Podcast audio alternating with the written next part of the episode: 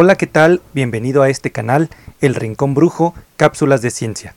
Me da mucho gusto que me acompañes en este segundo episodio de la serie La biografía de Charles Darwin, una entrevista con el padre de la evolución. Mi nombre es Jair Carcaño y hoy platicaremos sobre la expedición de Darwin a bordo del Beagle y cómo fue que comenzó con sus primeros descubrimientos para dar origen a la teoría de la evolución. Comenzamos.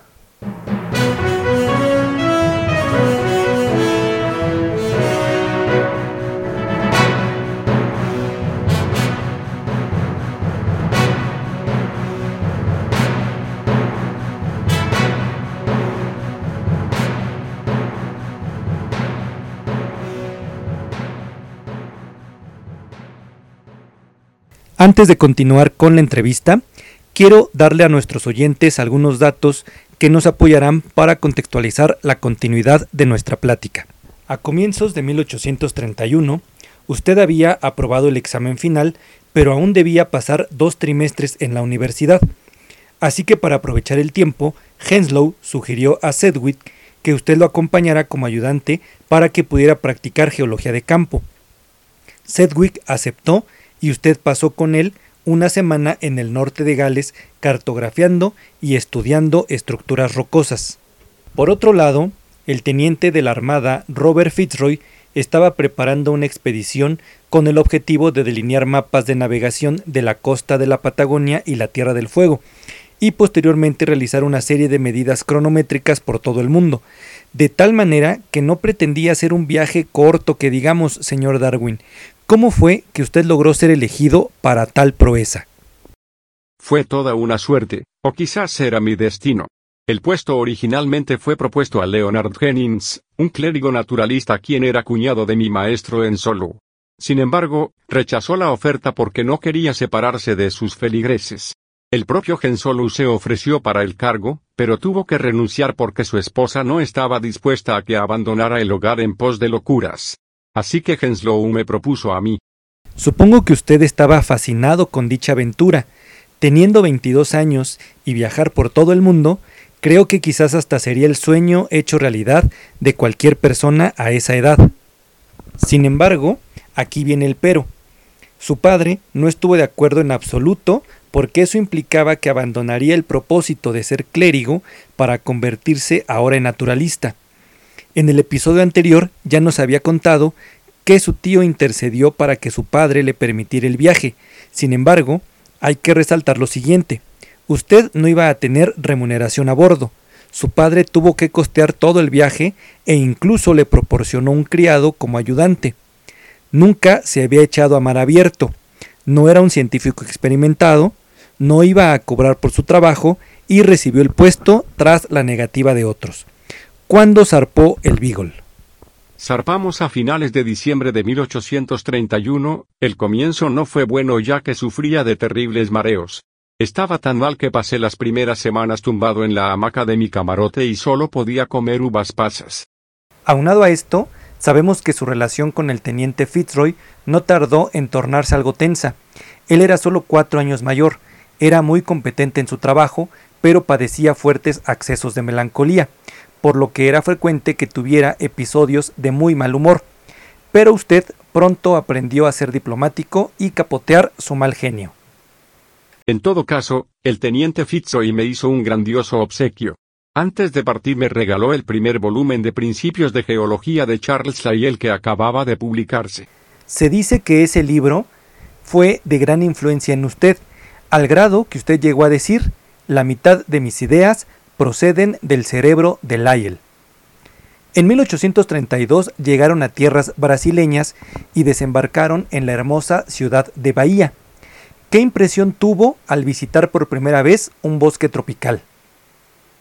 Quedé absolutamente fascinado, en mi diario escribí que su contemplación era semejante a un paisaje de las mil y una noches. Pero también fue en Bahía donde usted tuvo una de las peores discusiones con el teniente Fitzroy. ¿Cuál fue el motivo de la discusión? Quedé horrorizado de estar en un país donde todavía imperaba la esclavitud. Yo provenía de una familia que participaba activamente en el movimiento antiesclavista y expresé claramente mi repulsión a Fitzroy. Ante esta disputa, sabemos que Fitzroy le pidió abandonar el camarote, pero unas horas más tarde mandó un oficial con una nota expresando sus disculpas. Tiempo después, usted tuvo ocasión de demostrar sus conocimientos geológicos cuando el Beagle llegó a la costa argentina de Punta Alta. Allí desenterró fósiles de mamíferos extintos, entre ellos restos de perezosos y armadillos gigantes. Fue meticuloso al anotar la localización exacta del yacimiento e intuyó con acierto que los fósiles eran relativamente recientes.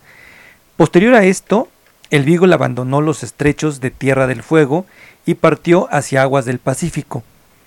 En 1834 atracó en Valparaíso y usted aprovechó para explorar los Andes. Durante esa expedición contrajo una enfermedad grave y tardó un mes en recuperarse. El año siguiente, ya siendo 1835, el Beagle llegó al archipiélago volcánico de las Galápagos y usted comenzó con una inspección de la flora y fauna del lugar. ¿Cuáles son los secretos de las Galápagos que llamaron su atención?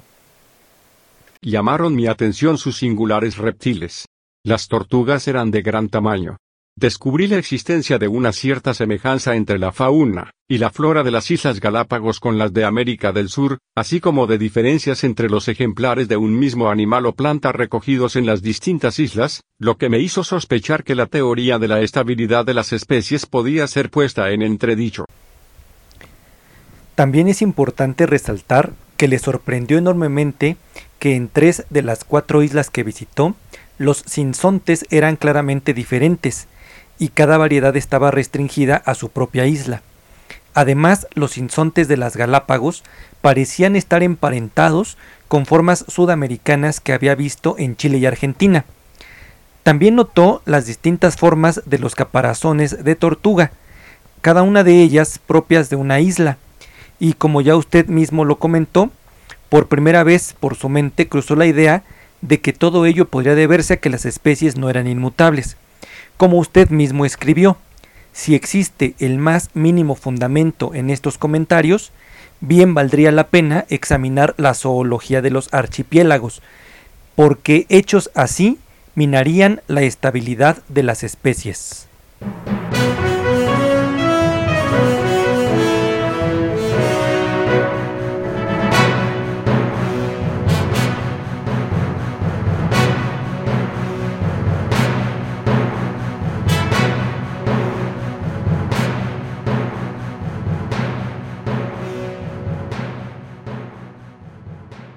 Bueno que me has acompañado en este segundo episodio.